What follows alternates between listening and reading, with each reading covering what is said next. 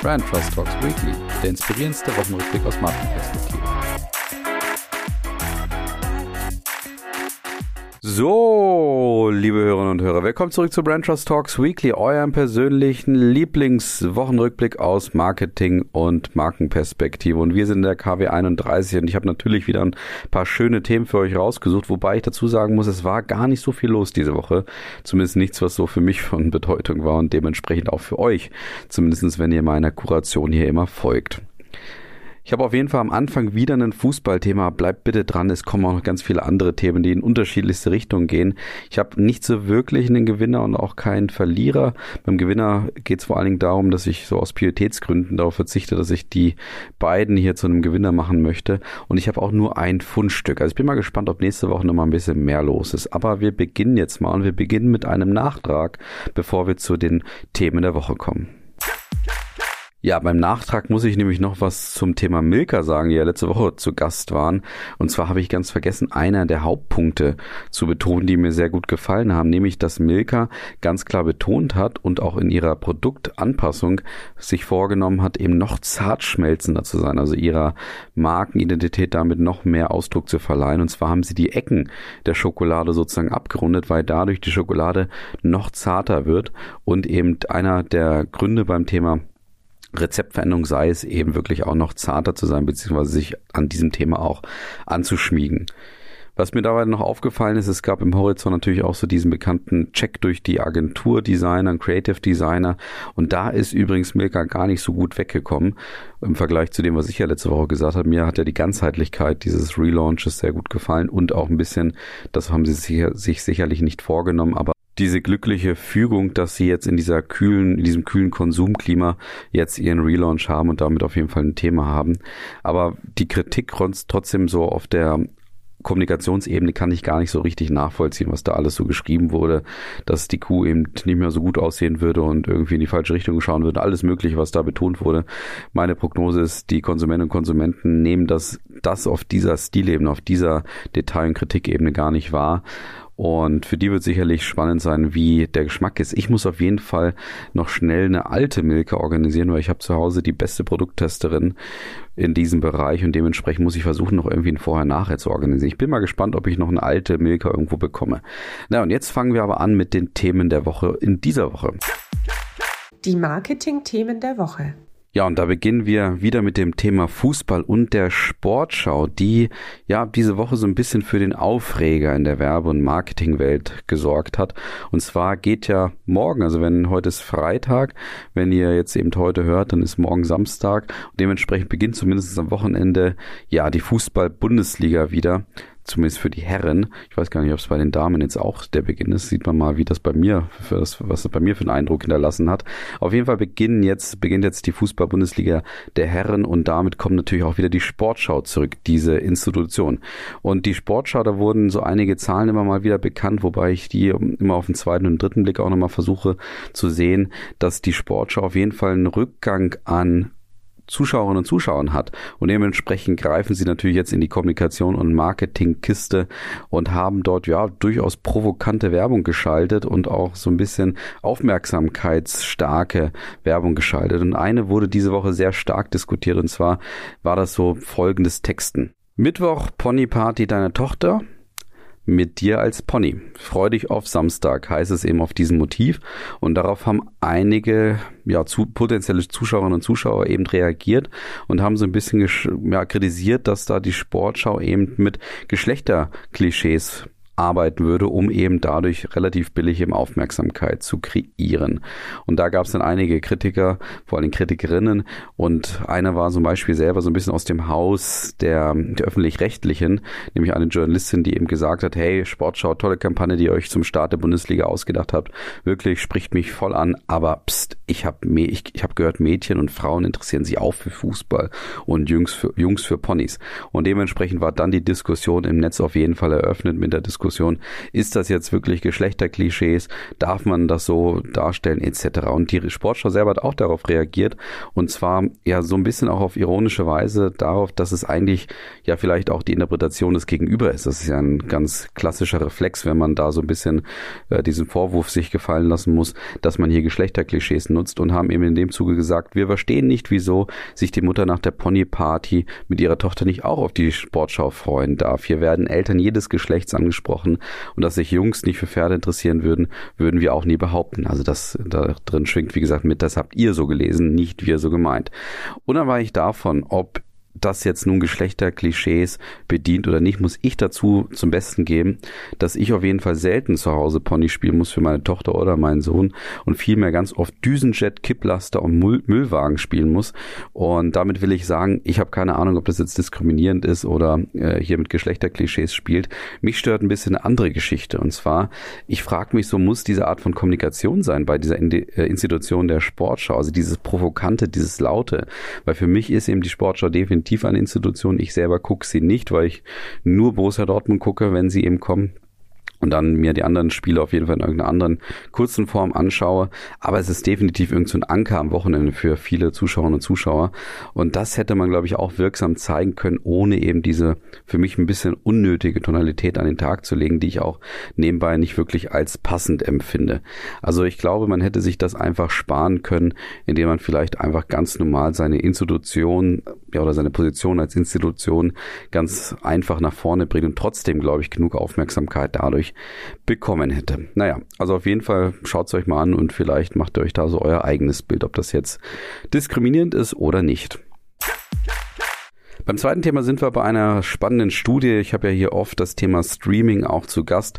Und jetzt hat, haben die Kollegen von Simon Kucher dieser Pricing-Beratung letztendlich 1000 Menschen in Deutschland zu ihrem Streaming-Verhalten befragt und dort vor, vor allen Dingen versucht eben herauszufinden, was sind denn so ihre Präferenzen und vor allen Dingen ihre Zahlungsbereitschaft. Und das ist natürlich spannend vor dem Hintergrund der Preiserhöhung von The Zone, über die ich ja hier auch schon berichtet habe vor einigen Monaten, die ja mal einfach locker ihr Pricing verdoppelt haben von so circa 15 auf 30 Euro. Und deswegen hat sich vielleicht auch Simon Kucher damit auseinandergesetzt, ja, ist das eigentlich eine gute Idee und wo liegt denn eigentlich so unsere Preisgrenze? Und auch Amazon Prime hat übrigens nebenbei so ein bisschen das, den, den Preis erhöht, anscheinend ab September. Da geht es 30 Prozent in die Höhe, aber da muss man dazu sagen, dass bei Simon, ach, bei Amazon Prime ja das, der, der Vorteil immer ist, dass es in dem Gesamtpaket eingebunden ist als Prime-Kunde und dementsprechend die durchschnittlichen Kosten trotzdem immer nur so bei 10 bis 15 Euro liegen. Jetzt aber zu den Ergebnissen der Studie, weil die durchaus spannend sind, dass nämlich bei Simon Kucher gesagt wird, dass grundsätzlich so das, das Preisverhältnis, was man eben an den Tag legen würde, bei circa 10 bis 15 Euro liegen würde für ein Abo und das Limit für die Gesamtkosten aller Streaming-Angebote, die du im Haushalt hast, eben zwischen 17 und 30 Euro liegen würde und gleichzeitig die Menschen hierzulande so von 2,2 Abos pro Person ausgehen. Das heißt, du kannst dir gerade mal so ungefähr zwei Abos leisten oder willst dir zwei Abos leisten. Und weiterhin stellt Simon Kucher auch fest, dass man wirklich in einem Verdrängungswettbewerb unterwegs ist. Das ist nichts Überraschendes. Darüber berichte ich ja hier grundsätzlich immer. Und mit diesem Verdrängungswettbewerb meinen sie eben auch vor allen Dingen, dass ja diese 2,2 Abos durchaus ernst gemeint sind. Das heißt also, dass die Konsumentinnen und Konsumenten hier ganz bewusst überlegen, welchen, also wie viele Anbieter habe ich denn zu Hause letztendlich. Und wenn jetzt ein neuer dazukommt, dann kündige ich erst ein, bevor ich eben da mir alles voll mache an Abos. Und eine Empfehlung, die ich durchaus sehr gut nachvollziehen kann von den Kollegen, ist, dass die Beratung empfiehlt, dass man so ein bisschen individueller beim Pricing vorgehen sollte. Zum Beispiel Pay-as-you-go-Modelle anbietet, also dass man, dass man wieder für einen Inhalt direkt zahlt, statt einfach nur ein Abo, um einfach mehr Flexibilität den Menschen dort draußen auch zu bieten und dass eben die Zeit für One-Fits-All-Zahlenmodelle vorbei ist. Und das finde ich eine sehr schöne Empfehlung, muss ich sagen, dass man vielleicht gerade bei den Anbietern dort draußen einfach klarer darüber sich Gedanken machen muss, wie komme ich denn eigentlich an die Nutzerinnen und Nutzer dort draußen und eben, dass ich vielleicht wirklich mehr in die individuellen Pricing-Modelle investieren muss, damit ich vielleicht weiter in der Gunst der Nutzerinnen und Nutzer dort draußen weiterhin relevant bin und ganz vorn unterwegs bin. Ja, auf jeden Fall finde ich sehr spannende Erkenntnisse, wenn man auch sich die Zahlen so anschaut. Beim dritten Thema sind wir beim Relaunch oder sag ich mal bei der vielleicht auch ein bisschen der Geburtstagskampagne und Geburtstagsadaption von Kongstar, dem Mobilfunkanbieter ja, und ist ja auch eine Tochter der Telekom. Und die werden jetzt tatsächlich 15 Jahre alt und haben deswegen auch nochmal vielleicht auch ein Stück weit ihre Markenpositionierung auf den Prüfstand gestellt, beziehungsweise ein interessanter strategischer Kniff ist noch dabei. Und zwar war Kongstar über Jahre jetzt so die Marke, die vor allen Dingen mit dem Thema ja, flexibler Kündigungsmodalitäten gearbeitet hat und dadurch sich auch ein bisschen auf der Leistungsebene unterscheiden konnte im Vergleich zu den anderen klassischen Mobilfunkdienstleistern.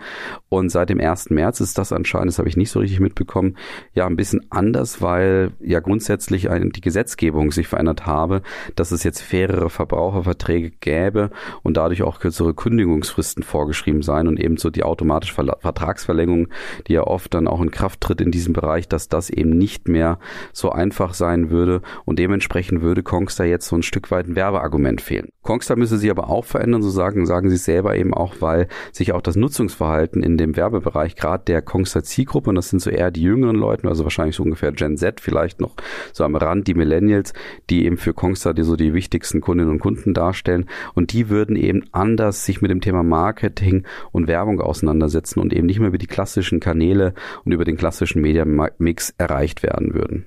Und dementsprechend ja, arbeitete man danach und so ein paar der Säulen sind erstens, dass man stärker auf das Thema Content setzen möchte. Und die zweite Säule ist, man möchte viel mehr auf das Thema Haltung setzen, weil aus einer Marktforschung rausgekommen sei, dass die Menschen, also gerade diese junge Zielgruppe eben von Marken erwarten würde, dass man eben eine Haltung einnimmt und eher so ein bisschen Haltungsmarketing machen würde und dementsprechend versucht das Kongstar jetzt hier auch so ein bisschen zu liefern ja, und die Idee der Kampagne ist es so, ja, auf das Thema steht dir zu setzen und damit meinen sie einfach mehr Authentizität an den Tag zu legen und auch mal so fünf gerade lassen zu sein und so grundsätzlich dadurch halt einfach zu sagen, okay, naja, alles, was du machst, ist im Kern vielleicht auch richtig. Und spannend in dem Zuge war noch eine Aussage auch der Entscheider dort bei Kongstar, die eben auch gesagt haben, naja, sie setzen natürlich jetzt stark auf dieses Thema Authentizität, also steht dir, sei so wie du bist und so weiter. Und dann ist ja bekannt, dass sie sehr stark auf diesen künstlichen Kommunikationsstil setzen, also dieses Schwarze und damit so ein bisschen so comicartig kann man sagen, also dass die Person in dem jeweiligen Spot da so, so, so mit, mit unterschiedlichen bunten Farben auch jeweils agieren. Und dort sagt im Kongster auch, dass sie trotzdem diese Selbstständigkeit an den Tag legen wollten, aber sich darüber auch bewusst sein, dass es eben dieses Spannungsfeld geben würde, wenn du gerade sagst, steht dir, sei authentisch und so weiter und gleichzeitig dann trotzdem auf diesen kolorierten Effekt äh, setzt, dass es dann vielleicht auch nicht so richtig viel Sinn macht. Aber ich persönlich finde da ganz gut, wie sie es beschrieben haben, dass natürlich die Selbstähnlichkeit da zumindest Faktor, ein Faktor ist, den man eben auch mit berücksichtigen sollte. Grundsätzlich bin ich trotzdem ein bisschen überrascht von der Art und Weise, wie sie jetzt diese Anpassung auch begründen, weil ich meine, das konnte natürlich ein wichtiger Faktor, es ist jetzt nichts Neues gewesen. Und zweitens, dass die Gen Z von Marken was völlig anderes erwarten, als das vielleicht die Zielgruppen oder Generationen davor eben tun, das war eigentlich auch bekannt, dafür hätte ich keine Marktforschung gebraucht. Und dann muss ich sagen, wirkt es mir in dem, in, einfach auf den zweiten Blick ein Tick zu banal, jetzt einfach auf den Haltungsknopf zu drücken und zu hoffen, dass die Gen Z oder vielleicht auch die Millennials darauf reagieren müssen. Ich glaube, das ist eben auch bekannt, die Gen Z hat ein sehr, sehr feines Gespür für echte Authentizität und für echte Positionierung für echte Haltung. Und da, wie gesagt, jetzt einfach sich so ein bisschen eine Haltungskampagne oben drauf zu schreiben. Ich bin mir nicht sicher, wie gut das funktionieren wird und auch, naja, letztendlich bei dieser Zielgruppe auch ankommt. Dementsprechend bin ich da ein bisschen kritisch, was ich ähm, so, ja, wie ich das so letztendlich wahrnehme hier. Und dann kommen wir zu einer zweiten, ja, vielleicht auch Repositionierung oder auch Ergänzung des Portfolios. Und zwar geht es dort um Jane Fonda, die ja durchaus eine der Begründerinnen ist der globalen Aerobic-Welle aus den 1980er Jahren, wenn man sich da so dran erinnert. Und zwar macht die jetzt für H&M Werbung und das nicht nur für H&M direkt, sondern für eine Art Submarke von H&M, die sich nämlich H&M Move nennt. Und dort geht es um die Sportbekleidungsmarke oder vielleicht auch die neue Sportbekleidungsmarke von H&M, die eben jetzt genau Jane Fonda jetzt mitbewirbt. Ja, und Jane Fonda übernimmt dort eben ihre Rolle als Fitness-Ikone und versucht da so ein bisschen auch eine Bewegung wirklich anzuzetteln, was auch ein bisschen das Ziel ist von H&M mit diesem Thema Move, also diesen Move-Klamotten. Sie möchten nämlich die Welt wirklich in Bewegung bringen und die Menschen dort draußen eben dazu bringen, dass sie Sport machen und wirklich, ja, eigentlich das ganze Thema Bewegung sozusagen demokratisieren, indem sie sagen, Sportklamotten kannst du dir jetzt eben hier wirklich leisten und es sind gute Sportklamotten, die ja durchaus einige Funktionen funktionelle Vorteile bieten von Atmungsaktivität bis hin zu Wetterresistenz und natürlich auch das Thema Nachhaltigkeit hier ganz gut bedienen, weil ja H&M sich unter anderem auch auf die Fahnen geschrieben hat, dass man bis 2030 nur noch mit recycelten oder nachhaltig gewonnenen Rohstoffen produzieren möchte und das bleibt bei dem Thema Move eben auch nach wie vor valide. Und ich finde diese Bewegung oder auch dieses Prinzip der Demo Demokratisierung von Sportbekleidung finde ich sehr spannend bei H&M, weil es mich daran erinnert, wie es auch Ikea gemacht hat. Ja, eine ähnlich große und stark positionierte Marke für ja, in unserer Gesellschaft.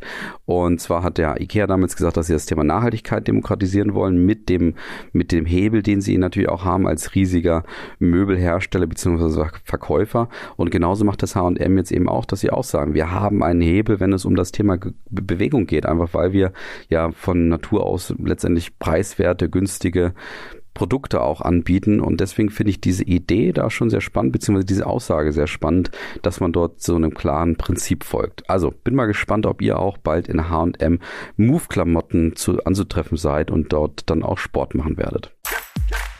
Ja, wir bleiben im weitesten Sinne in der ja, Sportbekleidungsindustrie beziehungsweise grundsätzlich in der Bekleidungsindustrie. Und es geht um die Sängerin Sarah Connor, die nämlich jetzt ja Testimonial ist für eine Adidas Deichmann Kooperation und in dem Zuge ihre Lieblingssneaker laut eigener Aussage jetzt auch promotet.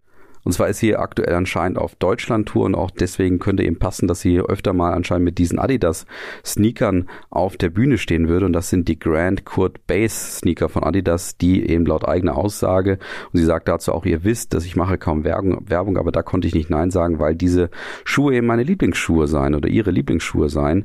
Und das hat sie eben auf Instagram gepostet. Das heißt also, es geht hier um eine interessante Kooperation zwischen Adidas, Sarah Connor und Deichmann. Ich persönlich finde es immer ein bisschen ungewöhnlich, persönlich, wenn Markenprodukte wie zum Beispiel auch Adidas bei Deichmann auftreten. Für mich steht das nach wie vor so ein bisschen, ja, ich sag mal, für so ein kleines bisschen Ramsch. Aber was ich durchaus positiv finde, ist, wie Sarah Connor hier ja letztendlich kommuniziert, indem sie eben sagt und versucht auch ihre Authentizität selber auch zu halten, dass sie eben sagt, sie selber macht relativ selten Werbung und wenn sie es dann macht, dann wirklich ähm, sozusagen aus Herzensgründen oder aus guten Gründen und das muss ich jetzt hier so ein Stück weit mal herausstellen, weil ja, das ist so dieser einfachste Kommunikationsschritt, den ich ja immer wieder auch empfehle, dass man sich über so ein Narrativ auch Gedanken macht und auch das Warum vielleicht in der Kommunikation mal an den Tag legt und das macht Sarah Connor definitiv gut hier.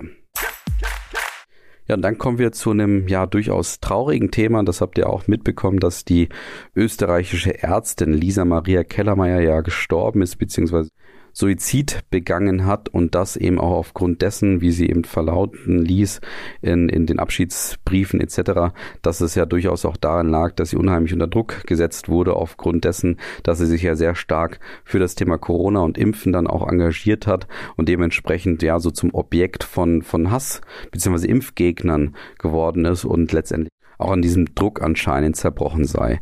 Und jetzt erinnern zwei Entertainer aus Deutschland ja genau an diese, an diese Person, an, an eben Dr. Lisa Maria Kellermeier. Und zwar sind das wiederum Joko Winterscheid und Klaas Häufer Umlauf, die ich ja öfter hier auch zu Gast habe, weil ich es spannend finde, wie sie es immer wieder schaffen, die Balance herzustellen zwischen Entertaining, zwischen so ein bisschen Humor und auch mal Klamauk und gleichzeitig ihre Position, ihre starke Position eben immer wieder nutzen, um auch auf gesellschaftliche Themen hinzuweisen und auch auf diesen Tod zum Beispiel hinzuweisen. Sie ist natürlich jetzt hier ein Märtyrer und dementsprechend erinnern sie in dem Vorfeld ihrer Sendung Wer stiehlt mir die Show eben genau an diese Ärztin.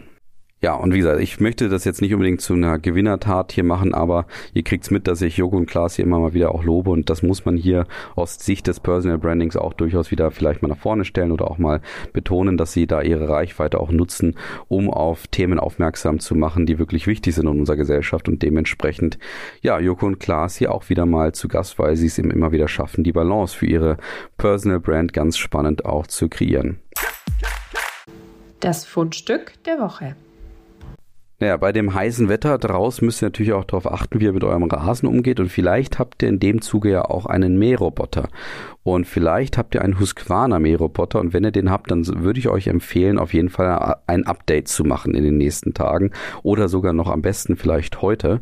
Weil es geht um Folgendes. Und zwar wisst ihr vielleicht ja noch, dass der Mars Rover Curiosity auf dem Mars landete Und zwar 2012 war das schon. Das ist jetzt ja knapp zehn Jahre oder genau zehn Jahre her. Es war nämlich am 5. August. Und am 5. August 2013, also ein Jahr später, nachdem er gelandet ist, hat er sich anscheinend selber die Melodie Happy Birthday abgespielt. Das wurde aber dann nie wieder wiederholt, also die Jahre danach, weil es eben darum ging, auch Batterie Batteriekapazitäten für diesen Mars Rover auch zu sparen. Und deswegen hat sich eben Husqvarna jetzt überlegt, wenn ja Curiosity selber sich Happy Birthday nicht spielen kann, dann machen wir das doch letztendlich. Und hat ein Update programmiert, dass du ja, dass dieses Alarmsignal des Modells anscheinend darstellt. Und deswegen können sich die Besitzerinnen und Besitzer über ein Update diese Happy Birthday Melodie runterladen und dann ja in ein gemeinsam kollektives Spielen dieser Melodie eben einsteigen und zwar eben am heute am Freitag, 5. August um 12, 15 oder 18 Uhr der jeweiligen Ortszeit und dann würde eben Curiosity auch automatisch beginnen, diese Hommage des äh, Happy Birthday an eben ähm, den Mars Rover dann auch zu spielen. Also auf jeden Fall beeilt euch, wenn ihr es jetzt noch hört, dass ihr unbedingt euch noch das Update holt, damit ihr dann auch selber hört, wie Happy Birthday in, in ja zu Ehren des Mars Rovers dann auch abgespielt wird. Und was ich in dem Zuge auch noch klasse finde, ist auf jeden Fall mal ein lustiges Fundstück und auch eine lustige Nutzung der eigenen Technik, die du hast, ja eben indem du ein Update einfach abspielen kannst, was du bei den Mährobotern natürlich eh machen musst. Und die Gruppe selber beschreibt eben auch, dass Husqvarna eben ja eine Gruppe von Technik-Nerds und Ingenieuren sei, die ja den irgendwie der Mars Rover auch so ein bisschen am Herz liegen würde und deswegen haben sie sich überlegt, was können wir denn eigentlich für den auch machen und deswegen sind sie auf die Idee dieses Happy Birthday Spielens gekommen. Ja, und das zweite war, dass sie eben immer gesagt haben, naja, wir haben eigentlich alle Komponenten, um da auch wirklich innovativ zu sein und sich genau solche Lösungen zu bieten. Und das ist das, was ich auch gerade meinte. Man hat ja die Möglichkeit, eben über das Update zu spielen und deswegen habe man sich da etwas Lustiges herausgesucht. Und was jetzt ganz gut ist auf jeden Fall, wenn ihr es heute nicht schafft, euch das runterzuladen, dann kriegt ihr auf jeden Fall ab Anfang September dauerhaft diese Möglichkeiten, diesen Happy Birthday Song zur Verfügung zu stellen. Das heißt also in Zukunft kann euer Mähroboter auch bei Geburtstagsfeiern innerhalb der Familie zum Beispiel auch eine Rolle spielen, indem ihr eben diesem Roboter das dann, also das Lied Happy Birthday auch abspielen lassen könnt. Ja, also in dem Sinne würde ich sagen, schönes Fundstück zum Ende, das ganz spannend ist. Vielleicht hat ja auch jemand bei euch Geburtstag, dann holt den Husqvarna doch vielleicht mal rein in die Wohnung oder rein in das Haus. Ja, und in dem Sinne wünsche ich euch vielleicht dann auch einen schönen Geburtstag in der nächsten Woche, aber auf jeden Fall ein schönes Wochenende und natürlich einen guten Start in die nächste Woche. Vielen Dank für eure Aufmerksamkeit. Bis dann, macht's gut. Ciao.